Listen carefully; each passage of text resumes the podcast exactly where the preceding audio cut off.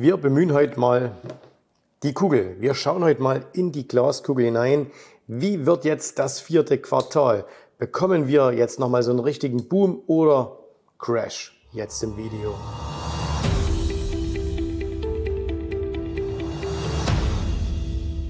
So, ich habe diese wunderschöne Kugel hier mal von einem Kunden geschenkt bekommen, ne? weil er gesagt hat, Jens, ich sage immer, es gibt keine äh, Kristallkugel, wo man nachschauen kann und ähm, wir versuchen es heute trotzdem mal. Ne? Wir schauen halt einfach mal äh, auf ein paar Charts, auf ein paar Indikatoren und wir versuchen uns mal eine Wahrscheinlichkeit zumindest herauszubilden, weil das ist ja das Einzige, was man an der Börse machen kann. Ne? Also niemand kann in die Zukunft schauen und jeder, der jetzt sagt, das wird passieren, das wird passieren, das ist egal, wie hochtrabend es sich anhören mag, das ist immer ähm, quasi Kaffeesatzleserei. Also selbst diejenigen, die sagen, ja, es ist garantiert sicher, dass wir jetzt den Bach runtergehen oder es ist ganz sicher, dass das jetzt äh, passiert und so weiter. Ne? Niemand kann das wissen. Erinnert euch einfach mal, nehmt einfach nur die letzten fünf Jahre, schaut in euer Privatleben, ähm, was da alles so passiert ist, mit welchen Dingen konntet ihr persönlich rechnen, was für unerwartete Dinge sind passiert. Ne? Und deswegen, niemand kann in die Zukunft schauen. Deswegen hier Klauskugel zur Seite. Wir gehen mal in ein paar Charts rein und wir schauen uns mal an, was spricht denn eigentlich für eher steigende Kurse und was spricht denn eher für fallende Kurse. Und am Ende versuchen wir uns da ein kleines Fazit herauszuziehen. Fangen wir mal an. Hier als allererstes, ich mache uns das mal ein bisschen äh, größer. Auch das ist das klassische saisonale Muster wie wir das jetzt hier im S&P haben. Ähm, das ist berechnet aus den Durchschnitten der Jahre 1990 bis ins Jahr 2022, also immerhin über 30 Jahre. Und wir sehen also hier die ähm, schwarze Linie. Das ist also der Durchschnittspreis und äh, da sehen wir hier die rote, das ist im Jahr 2023. Wenn wir die graue hier nehmen, da hat man einfach die Finanzkrise 2007, 2008, ähm, die dann endete 2009, herausgerechnet. Ne? So, jetzt schauen wir uns das Ganze an. Rot. Also wir sind Anfang des Jahres besser gelaufen als der Durchschnitt. Dann sind wir ein bisschen zurückgekommen, waren wieder in der zu erwarteten ähm, Spanne. Und äh, dann haben wir auch hier relativ genau äh, dem, dem, mit Beginn des Sommers, so Juli, ähm, gaben dann die Kurse nach. Und wir sehen, dass wir uns jetzt hier so Mitte Oktober, ne, Oktober wird ja immer gesagt, ist der schlechteste Monat, das stimmt überhaupt nicht. Der September ist der schlechteste Monat, dass wir uns jetzt diesem saisonalen Tiefpunkt nähern. Das heißt also, ähm, verbuchen wir das vielleicht mal eher auf der Habenseite. Also bei Plus, ich mache hier mal eine Strichliste mit Plus, ähm, saisonal ähm, sieht es fürs vierte Quartal etwas besser aus, wobei auch das nur reine Statistik ist. Ne? Und die kann in jedem Jahr abweichen. Wir sehen das hier, äh, der Markt sollte eigentlich bis zum Ende des Jahres steigen. Ich erinnere euch mal an das Jahr 2018. Da hatten wir einen extrem schwachen ähm, Jahresverlauf dann im Q4. Also das heißt, mit dem, mit dem absoluten Ausverkauf dann nochmal am 24. Dezember ähm, alles nur Statistik. So, jetzt gehen wir mal weiter. Wie sieht's von der Stimmung her aus? Ne? Das ist ja auch ganz wichtig. Sind die Anleger momentan euphorisch? Sind sie eher äh, pessimistisch? Und da schauen wir uns mal hier als allererstes den ja von vielen von euch bekannten Fear and Greed Index an, also Angst- und Gier-Index. Und ähm, der steht momentan hier bei 28. Äh, das bezeichnet schon Angst. Äh, natürlich, wenn er hier noch ein bisschen weiter unten wäre, äh, wäre es besser. Wir schauen uns mal die, ähm, das ganze Jahr an und da sehen wir hier beginnend im ähm, zu Beginn des Jahres waren wir bei 37, das heißt, wir sind jetzt von der Stimmung her oder von, von der Erwartungshaltung schlechter als am Beginn des Jahres. Der Tiefpunkt, das war hier im März, das war ja dann auch der, einer der Tiefpunkte, bevor es dann wieder nach oben ging. Und äh, den Hochpunkt, den hatten wir hier im Juli so bei ungefähr 82 Prozent. Ne? Das heißt also, die Stimmung ist schon deutlich zurückgekommen. Das ist sehr, sehr positiv. Ähm, und ähm, weil eben diese, äh, wenn, wenn wir zu euphorisch sind, ne, dann fragt man sich immer, wo sollen die ähm, Käufer herkommen? Und wenn man zu pessimistisch ist, sagt man, okay, wo sollen noch die Verkäufer hinkommen? Gibt es noch mehr solche Indikatoren? Natürlich gibt's die. Wenn wir uns mal anschauen, hier, das ist die, das sind die, ähm, die amerikanische Vereinigung der Kleinanleger. Ne? Und die liegen eigentlich auch immer ähm, ganz gut an ihren Extrempunkten. Ne? Also das heißt, zwischendrin sind die Daten immer nicht so viel wert, aber die Ex Extrempunkte sind ganz gut. Und ähm, man kann sich die Daten auch runterladen, ne? kann, wer das mal machen will, kann das machen. Und äh, wir sehen allerdings jetzt hier, wir haben momentan, äh, bullish sind da bloß noch 27 Prozent. Es gibt sogar, ich kann euch das zeigen, sogar einen sehr, sehr schönen äh, Chart dazu, den wir uns dann auch über viele Jahre mal anschauen können. Und ähm, sieht es hier ein bisschen, ähm, so machen wir uns das mal etwas größer. Und wir gehen vielleicht mal auf fünf Jahre. Und da sehen wir hier, die bullische Stimmung der Kleinanleger ist deutlich, deutlich zurückgegangen. Ne? Also wir sehen hier im, ähm, im Mitte letzten Jahres, so im Herbst ungefähr dann, ähm, September, das war ja so der Start eigentlich dieser Aufwärtsbewegung, da waren sie noch ein bisschen äh, niedriger von ihrer Stimmung her, nur bei 17 Prozent. Jetzt muss man aber dazu sagen, wir kommen gleich noch auf die Charts, da war natürlich auch eine lange, lange Abwärtsbewegung vorausgegangen. Jetzt haben wir eigentlich eher eine Aufwärtsbewegung und wir sehen, äh, zuletzt ging es doch hier deutlich, deutlich zurück von der bullischen Erwartungshaltung. Wenn wir mal auf die Bären uns das Ganze anschauen, ne, äh, da hatten wir so einen äh, Hochpunkt irgendwann hier, das war im September letzten Jahres, ne, also auch da, wo es eigentlich dann drehte, dann sind wir hier deutlich runtergegangen bis in den August hinein und jetzt steht es auch so über das bisschen nach oben. Also von denen kann man sagen, es ist so ein bisschen gemischt. Ne? Es ist jetzt nicht wirklich extrem euphorisch, es ist nicht wirklich extrem pessimistisch, aber doch eher eine Tendenz, dass die Stimmung schon sehr, sehr, sehr deutlich abgekühlt hat. Also auch das würde ich sagen, verhaken wir mal oder haken wir mal bei der Positivseite ab. Kommen wir zum nächsten. Und das ist hier äh, die Marktbreite. Ähm, nice Advanced Decline Line. Und da sieht man, da gibt es weder eine Divergenz, weder einen positiven noch einen negativen Sinn. Das heißt, da können wir eigentlich nichts so richtig ähm, daraus machen. Und jetzt kommen wir zu etwas, was sehr, sehr spannend ist, nämlich jede Börsenbewegung braucht ein Narrativ. Narrativ bedeutet, es muss eine allgemeine Meinung herrschen. Die kann positiv, die kann negativ sein. In einer Krise hast du ein, ein überzeugendes Narrativ äh, von etwas Negativem ja? und ähm, in einer Boomphase hast du ein überzeugendes Narrativ von irgendetwas, was positiv ist, ne? was auch immer das jetzt ist. Und momentan haben wir das nicht und das erkennt man hieran, nämlich wenn wir uns mal anschauen, das hier ist eine Übersicht wie haben sich denn die einzelnen Sektoren in diesem Jahr entwickelt. Und da sehen wir eine, eine extrem auseinanderlaufende Entwicklung. Nämlich, wir sehen, der schlechteste Sektor dieses Jahr Versorger, Utilities. Ne?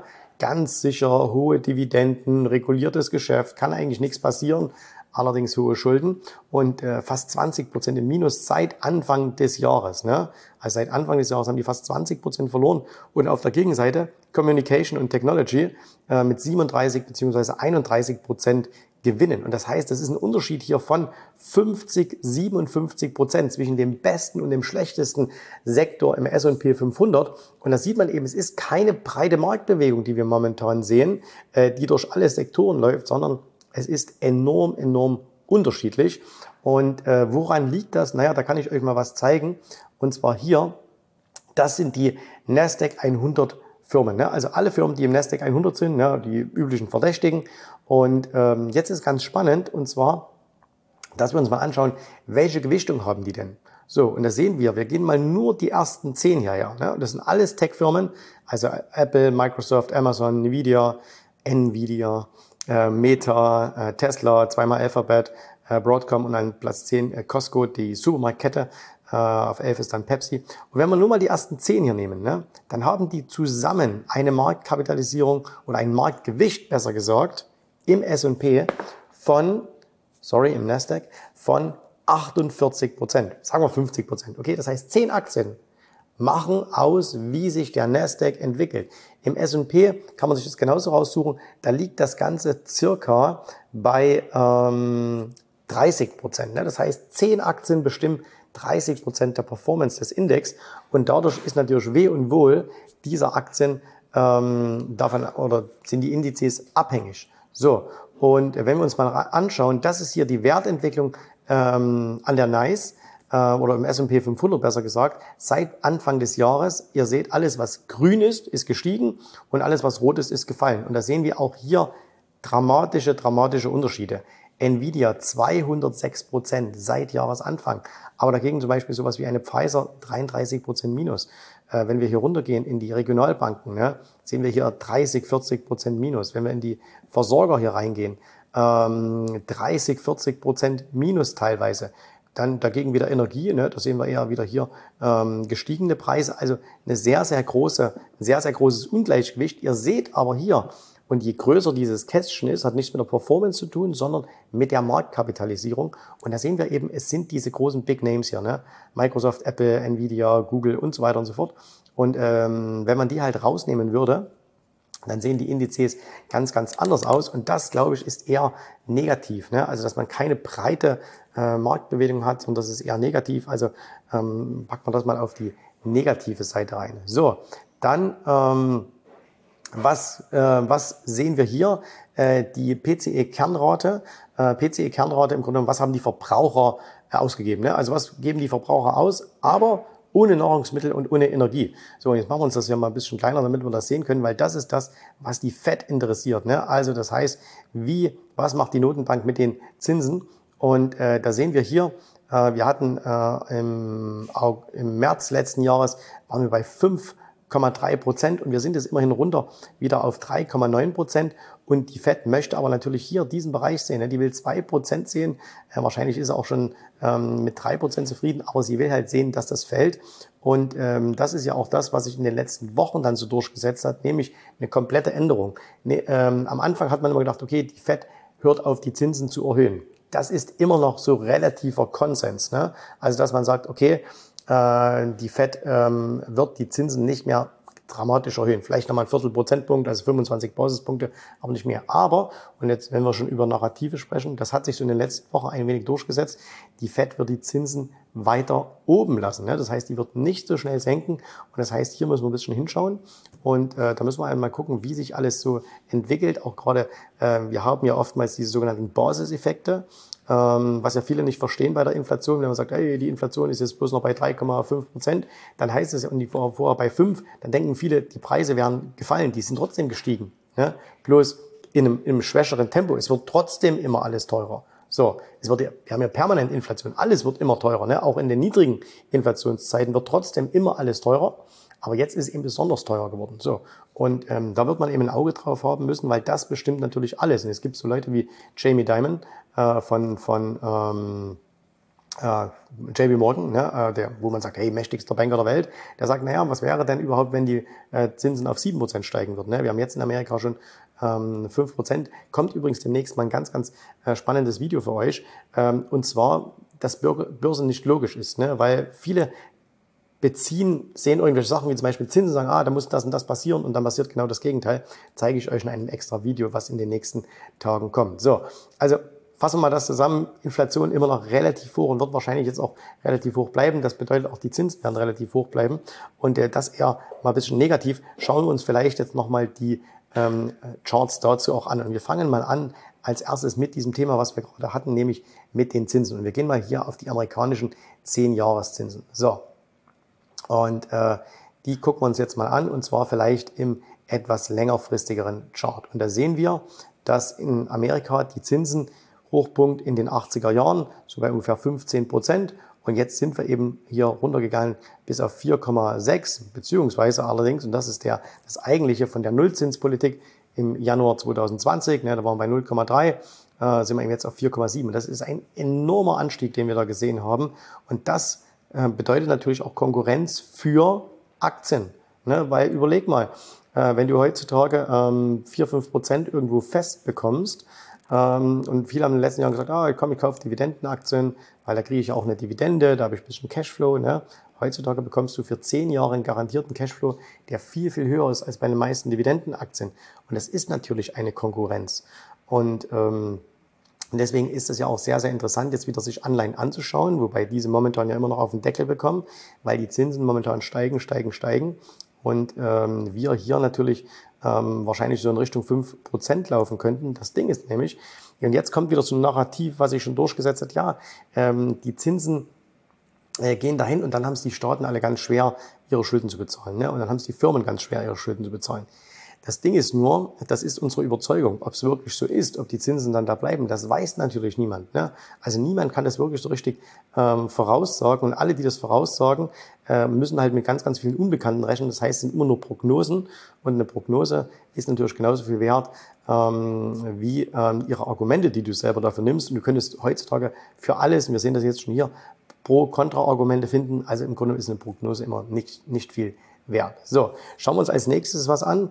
Und zwar, das ist hier natürlich, wie sieht denn der S&P überhaupt aus? Schauen wir uns mal den, äh, ich nehme mal hier als Verdeutlichung den, den Spider, also den, ähm, den S&P 500 und äh, wir gucken uns das mal an. Und da sieht man dann allerdings wieder was sehr, sehr Interessantes, nämlich, äh, ich zeige euch das mal hier, wenn wir uns das mal wirklich anschauen. Ne?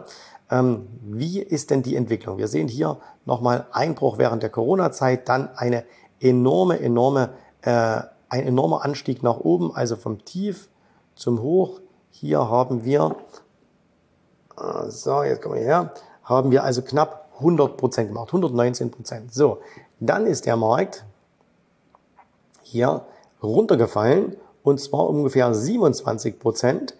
Danach ist er hier wieder angestiegen, ungefähr 30 Prozent, 31, 32 Prozent. Und jetzt kommt was ganz Spannendes. Die letzten Wochen fühlen sich ja wirklich hart an, ne? weil es so viele einzelne Aktien trifft, so die eben wirklich sehr, sehr, sehr bestraft werden. Aber wenn wir uns den Index als solches anschauen, dann sehen wir, dass der trotzdem gerade mal vom Hoch zum Tief, und wir reden hier über den S&P, knapp 8% Minus gemacht hat. Ne? Und das ist nix. Also wenn du vorneweg 30% zulegst äh, und jetzt gibst du 8% wieder ab, dann ist das eigentlich sehr, sehr, sehr wenig.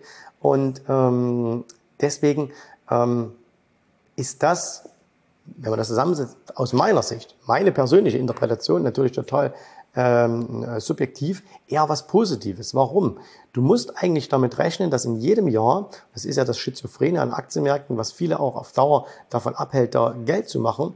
Aktienmärkte äh, haben historisch betrachtet so eine, so eine, ja, ähm, so eine Rendite von vielleicht acht bis neun Prozent. Lass mal noch ein bisschen Dividenden einfliegen, sagen wir zehn Prozent, okay? So. Du musst aber statistisch jedes Jahr mit mindestens 16 Prozent Drawdown rechnen. So, das heißt also, obwohl du vielleicht statistisch betrachtet jedes Jahr 10% mehr hast, ist es zwischendurch mindestens einmal im Jahr 16% Drawdown. Und äh, dieses Jahr haben wir den noch gar nicht gesehen. Also wir sind gerade mal bei 8%. Das ist nicht, nicht viel. Das ist ganz, ganz wenig. Und äh, das eigentlich auch sehr nach Fahrplan. Das, und deswegen würde ich, meine Interpretation, das wieder eher positiv sehen. Ne? Klar, wir haben hier übrigens diese grünen äh, Zonen, diese grünen ähm, Pfeile ist im Bereich zwischen 4.300 und 4.200 im S&P, haben wir zu Beginn des Jahres, nee, sorry, nicht zu Beginn des Jahres, sondern zu Beginn des Sommers, haben wir gesagt, ah, das wären so ähm, die Zielzonen, wo wir gern nochmal kaufen würden. Ne? Also da würden wir gern kaufen und äh, da würden wir ähm, gern nochmal den, den äh, Fuß ins Wasser halten und da ein paar Aktien zunehmen. Und da sind wir jetzt gerade so mittendrin. Ne? Also im Grunde passt eigentlich alles noch. So, das Letzte, was wir uns anschauen, und das ist wirklich sehr, sehr, sehr überraschend und ich glaube, das ist einer der Schlüssel momentan, ähm, der äh, sehr, sehr entscheidend ist, nämlich das ist hier der Dollarindex. Und ich habe euch vor zwei Monaten an dieses Video, hier verlinken es nochmal, ich zeige es nochmal ganz kurz hier, äh, wir haben dieses Video vor zwei Monaten gemacht, hier äh, Gold, Bitcoin, auf diesen Chart kommt es jetzt an. Und äh, da war der, der Dollarindex damals bei 101, ne, der war hier so schön nach unten gefallen. Und jetzt gucken wir uns den mal aktuell an. Und da sehen wir, der ist wieder bei 106. Ne? Also der war hier bei 101 ungefähr. Dann ist er noch ein bisschen gefallen und dann bums ging es hier nach oben weg. Und da, das ist äh, sehr, sehr überraschend. Ne? Niemand hätte damit gerechnet, ähm, dass der Dollar so hoch geht. Da sehen wir mal hier, Glaskugelprognose, alles Quatsch. Ne? Alle reden von Dollarschwäche und oh, alles geht, die, geht den Bach runter. Und am Ende passiert es dann aber nicht. Und äh, Dollar weiterhin sehr, sehr stark. Und jetzt wissen wir allerdings auch, dass Dollarstärke nicht immer gut für alle Assets ist. Aktien, mh, hm, mal so, mal so, ne? kann man keine klare Aussage treffen. Sehr negativ für Gold. Ne? Und deswegen sehen wir auch, dass Gold in den letzten Tagen so enorm abgerauscht ist, und zwar nach unten. Und auch nicht gut für Krypto, ähm, weil steigender Dollar ja, ist eher was, was für Sicherheit. Krypto eher, wenn du nicht so viel Sicherheit hast. Und deswegen geht's da tendenziell, ähm, wobei wir uns erstaunlicherweise da sehr, sehr gut halten im Kryptobereich. Ne? Aber ähm, ist es eben auch nicht so, wie, wie viele jetzt ausrufen. Irgendeiner hat jetzt mal gesagt, wir haben bis Ende des Jahres neues Allzeithoch im, äh, im, im Bitcoin. Viel Spaß damit. Äh, also das ist die Wahrscheinlichkeit äh, wahrscheinlich eher sehr, sehr gering. So, Fazit. Also, wenn wir uns das alles zusammenrechnen, haben wir, hm, und was soll ich euch anders sagen, haben wir momentan eine Situation, die mehr oder weniger ausgewogen ist. Ich persönlich würde einen leichten, leichten Überhang ins Positive sehen. Ne? Also ich würde eher was Positives sehen, aber äh, es ist nicht so, dass es sagt, das ist jetzt vollkommen klar. Ne? Wir haben ein vollkommen klares Szenario. Es gibt manchmal so Situationen an der Börse, wo man sagt, da ist es vollkommen klar, was passiert, ähm, wo man, ähm, wo man zumindest eine sehr, sehr hohe Wahrscheinlichkeit hat, vielleicht 80, 90 Prozent, Momentan ne, würde ich persönlich sagen 55 Prozent positiv, 45 Prozent negativ, also sehr, sehr ähm, ausgeglichen. Und das macht natürlich das Handeln an dieser Stelle auch sehr, sehr schwer. Das bedeutet, ähm, wir müssen einfach weiterhin äh, warten, wir müssen ruhig bleiben, wir müssen alternativ versuchen, Geld zu verdienen, zum Beispiel mit dem Verkauf von Optionen. Ähm, viele Trades bieten sich momentan äh, für uns auch nicht an. Also man, die Wohler ist nicht hoch genug, als dass man sie shorten könnte. Ähm, äh, es gibt keine, keine wirklichen Sektoren, die enorm stark sind und die, die so stark sind, ähm, sind ein bisschen heiß gelaufen. Äh, also alles ziemlich, äh, ziemlich, ziemlich äh, durcheinander und deswegen äh, Boom oder Bust. Ähm, man muss momentan wie im Nebel auf Sichtweise fahren. Ne? Also du kannst nicht sagen, hey, hier Sonntagmorgen, Sommer, ähm, dritte Spur auf der Autobahn, äh, durchdrücken, siebter Gang und äh, 300, sondern du musst wirklich auf Sichtweise fahren, äh, ganz kurz ähm, immer dich orientieren, was ändert sich, was dann. Und irgendwann in den nächsten Tagen, Wochen wird sich ein neues Narrativ herausbilden. Das ist wirklich das Wichtige. Darauf musst du achten, ähm, was bildet sich heraus. Ne? Ähm, also worauf achtet dann die Börse? Und am einfachsten kannst du das für dich erkennen, wenn du ähm, wirklich äh, auf, die, auf die Charts schaust. Ähm, weil wir sind alle sehr, sehr beeinflusst von Meinungen. Den einen schätzen wir ein bisschen mehr, deswegen gewichten wir seine Meinung höher und den anderen äh, schätzen wir ein bisschen weniger äh, und deswegen gewichten wir seine Meinung vielleicht ein bisschen weniger. Aber ähm, Charts sind da neutral. Ne? Wenn es nach oben geht, dann geht es nach oben, wenn es nach unten geht, geht es nach unten. Und das ist halt was ganz, ganz Wichtiges. So, also, ich hätte euch jetzt gern gesagt, ähm, so wird's, aber ich kann euch da nichts anderes sagen. Und äh, deswegen äh, ist es jetzt erstmal so, wie es ist. Und jetzt äh, machen wir noch eine kleine Chartshow. So, ich habe euch ja gesagt, ähm, letzte Woche in einem der Videos, ich schaue mir mehr Charts an für euch. Und ähm, was ihr dafür tun müsst, ist, ihr folgt mir auf Instagram. Wir blenden das hier nochmal ein. Und äh, dann stelle ich immer am, Freitag oder Samstag eine kurze Umfrage rein, welche Aktien wollt ihr euch mal näher anschauen. Und ähm, ich habe, äh, ich kann es euch auch mal einblenden, wirklich extrem viel bekommen. Ähm, also ähm, ganz, ganz viel. Natürlich die üblichen Verdächtigen, also hier Tesla und äh, hier Kraft Heinz, äh, Cameco, also äh, haben wir, glaube ich, uns schon mal angeschaut, jetzt Verizon, äh, BYD, Uran, Mondelez und so weiter und so fort. Und was mir aufgefallen ist, was doch viele, viele wissen wollen, äh, ist, ähm, sind Rohstoffe. Ne? Also sehr, sehr viele haben auf Rohstoffe äh, geschaut und deswegen schauen wir uns heute mal ein paar Rohstoffe an und wir fangen mit den, mit den üblichen Rohstoffen an, nämlich mit Öl, Gold, ähm, gucken nochmal kurz bei Silber rein und mal sehen, was wir da rausbekommen. Okay, also fangen wir mal an und ähm, wir haben ja hier schon den Dollar-Index ne? und da wissen wir, okay, Dollar-Index äh, nach oben tendenziell eher schlecht für Gold. Mal gucken, ob das stimmt. Und da gucken wir uns mal Gold jetzt hier an und wir fangen an mit einem Wochenchart und da sehen wir, ähm, dass Gold eigentlich seit zwei Jahren, äh, fast drei Jahre jetzt mittlerweile nicht so richtig nach vorn kommt. Ne? Wir haben hier diese, diese Hochpunkte, die immer so im Bereich von 2080, 2090 liegen, auf Dollarbasis gerechnet. Und ähm, jetzt sehen wir halt hier, da ging es mal nach unten, da haben wir immer so eine Untergrenze, die liegt irgendwo so bei 1700 und momentan befinden wir uns genau da dazwischen. Wenn wir uns äh, die Charts anschauen, da muss man ganz klar sagen, ja, und da kann man es auch nicht schönreden, äh, dass wir hier jetzt schon wieder eine, eine Abwärtstendenz haben.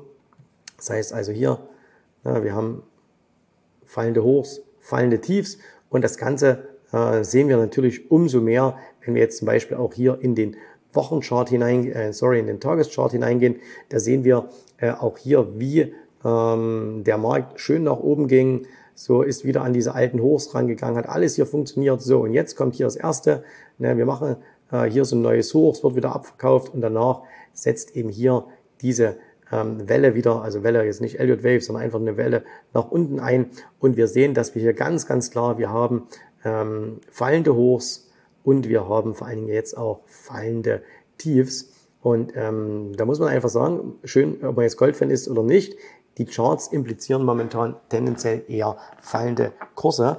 Und äh, wir haben jetzt hier die, die ganzen kleinen Durchschnitte ähm, durchsprochen. Warum ist das wichtig? Weil ja gleitende Durchschnitte immer der Durchschnitt der letzten Wochen ist. Und das heißt natürlich, wir sind momentan deutlich, deutlich schwächer als das in den letzten Wochen. Und Schwäche setzt sich meist fort, bis es irgendeinen Impuls gibt, dass sich dreht und Stärke ja genauso. Und deswegen hier also Gold momentan ähm, sehr, sehr, sehr schwach. Ja? Und äh, wir sehen es aber allerdings auch hier am Wochenchart nochmal, wenn wir uns das hier anschauen, äh, dass wir nicht über die äh, dass wir noch nicht mal an dem, an dem 52-Wochen-Tief sind, also so mittendrin. Interessant finde ich, wenn man sich einen sehr, sehr langfristigen Chart von Gold anschaut, also hier seit Börsennotierung äh, der Futures, ähm, dass man immer sieht, dass hier oben ne, in diesem Bereich von 2100, dass es immer wieder abverkauft wurde. Also wir sehen, es geht hier hoch und dann wird es abverkauft. Es geht hier hoch, wird abverkauft. Es geht hier hoch, es wird abverkauft. Ne? So, das heißt, hier in diesem Bereich findet wirklich ein Kampf statt zwischen Bullen und Bären. Äh, wir wollen da jetzt gar nichts hineininterpretieren, aber wir sehen, momentan ist dieses Level nach oben immer, ähm, immer, immer ähm, wieder ähm, verkauft worden und äh, das wird in Zukunft ganz, ganz spannend sein, wenn es mal wieder dahin geht, setzen da oben wirklich immer große Verkäufe ein. Ne? Da kann man ja wunderbare Verschwörungstheorien daraus basteln. Ähm, oder ist einfach so, dass Leute sagen, hey, bei 2.1 ist Gold einfach zu teuer. So, kommen wir zum anderen Rohstoff, ähm, der natürlich auch alle interessiert, nämlich das ist Erdöl. So, und auch hier fangen wir mal an mit einem ganz, ganz, ganz langfristigen Chart. Und da sehen wir, äh, dass Erdöl ja ähm, sehr, sehr stark angestiegen war in der Finanzkrise. Da hatten wir sogar mal Preise von fast 150 Dollar für den Barrel. Ne? Also äh, 150 Dollar für ein Fass Erdöl. Und dann ist das in der ähm, Finanzkrise danach runtergefallen bis auf ungefähr 35. Und dann hatten wir hier in, in, Corona sogar um die 17 Dollar. Es gab sogar einen Monat mal, einen, der sogenannte Frontmonat, der ist sogar mal ins Negative gegangen. Danach wieder tolle Entwicklung nach oben. Und momentan ne, sieht man also nicht ja wie in den, den 90er Jahren ja so eine schöne, äh, oder 2000er Jahren so eine schöne Aufwärts- oder Abwärtsbewegung. Auch hier ist es momentan im übergeordneten Chart, ähm, ist da nichts so klar erkennen. Auch hier sieht man, wie das wirklich hart abverkauft wurde, als wir so in den Bereich 120 Dollar ungefähr gekommen sind. So, gehen wir in den kurzfristigeren Chart. Und ähm, hier ist jetzt spannend, weil hier haben wir zuletzt ja ähm, sehr, sehr viele Nachrichten gehört, ja, Öl geht jetzt wieder auf 100 und äh, das ist, na, wird alles so teuer und die, die Saudis und die OPEC und bla bla bla. Ähm, und was passiert? Wir gehen hier in diesem Chart, man kann es hier sehr, sehr schön sehen. Warte mal kurz raus.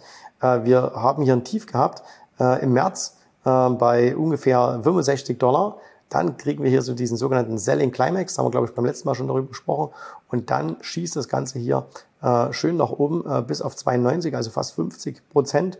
Und dann, als dieses ganze Gerede hier einsetzte, ne, jetzt Öl bald bei 100 und so weiter, dann haben wir hier einen schönen äh, Buying Climax gesehen. Ne, und deswegen erstmal hier wieder ein bisschen nach unten weg. So, schauen wir uns das Ganze kurzfristig an. Und da sehen wir, dass im, sowohl im Wochen- als auch im äh, Tageschart die Trends hm, knapp. Ne? Also es ist noch relativ okay. Äh, wenn wir hier einfach mal irgendwo äh, anfangen, dann sehen wir, es geht hier nach oben. So, wir machen höhere Hochs, wir machen höhere Tiefs. So, also das funktioniert. Und jetzt gehen wir das erste Mal hier runter und brechen dieses letzte Tief. Und ähm, das heißt natürlich nicht, dass wir hier jetzt einen neuen Abwärtstrend haben, sondern erstmal, dass die Aufwärtsbewegung erstmal ähm, beendet ist und ähm, dürfte es ein bisschen seitwärts gehen. Und das ist natürlich eine große Chance für alle, die zum Beispiel Future-Optionen handeln. Ja? Ähm, also wir haben zuletzt da auch äh, zum Beispiel äh, Calls verkauft, ähm, deutlich, deutlich weit weg vom Preis, also 30 Prozent vom aktuellen Preis weg, hat man schöne Prämien bekommen und ähm, kann man auch, äh, wenn es wieder ein bisschen weiter umgeht, wahrscheinlich wieder auf der Unterseite machen. Und ähm, da seht ihr aber, dass, dass da vieles auch machbar ist, wenn man die Instrumente kennt. So, also halten wir mal vielleicht ganz kurz fest. Gold tendenziell eher schwach, Öl äh, wird jetzt auch erstmal ein bisschen schwächer, ist übrigens gut für die Inflation. Und ähm, ja, that's it für heute. Ne? Äh, beim nächsten Mal Aktien, äh, am Freitag, äh, Samstag stelle ich das wieder rein. Wenn euch das gefällt, wer sagt, nee, wir wollen das mit den Charts nicht, ne, dann auch kein Problem. Das war's. Also, wir sehen uns wieder beim nächsten Video. Heute hat es ein bisschen länger gedauert. Ähm, beim nächsten Mal vielleicht ein bisschen kürzer. Bis dahin. Tschüss, Servus, macht's gut. Bye, bye. Ich hoffe, dir hat gefallen, was du hier gehört hast. Aber das war nur die Vorspeise. Das eigentliche Menü, das kommt noch. Und wenn du darauf Lust hast, dann besuche jetzt ganz einfach jensrabe.de-termin und vereinbare dort noch heute einen Termin. Und in diesem absolut kostenfreien Strategiegespräch wird für dich eine individuelle Strategie entwickelt. Das heißt, wir schauen uns mal an, wo stehst du jetzt, was sind deine Ziele, wo willst du hin und wir schauen auch, ob wir gemeinsam dieses Ziel erreichen können. Und äh, du musst immer an Folgendes denken. Wenn du etwas im Leben erreichen willst, sei es an der Börse, sei es beim Unternehmertum, dann brauchst du immer jemanden, der dir hilft, der schon auf einer Stufe ist, wo du noch hin möchtest. Und so wie jeder Sportler einen Trainer hat, so wie jeder erfolgreiche Selbstständige einen Mentor hat, so brauchst auch du an der Börse einen Mentor, der dir hilft, deine Ziele zu erreichen. In den letzten Jahren habe ich Tausenden von Menschen gezeigt, wie sie ein regelmäßiges Einkommen an der Börse erzielen, wie sie ihr Vermögen sichern können und auch du kannst das erreichen. Davon bin ich felsenfest überzeugt. Also, geh jetzt einfach auf jensrabe.de-termin und vereinbare noch heute deinen persönlichen Termin. Ich freue mich auf dich. Wir hören uns. Bis dahin. Tschüss, Servus, mach's gut. Bye bye.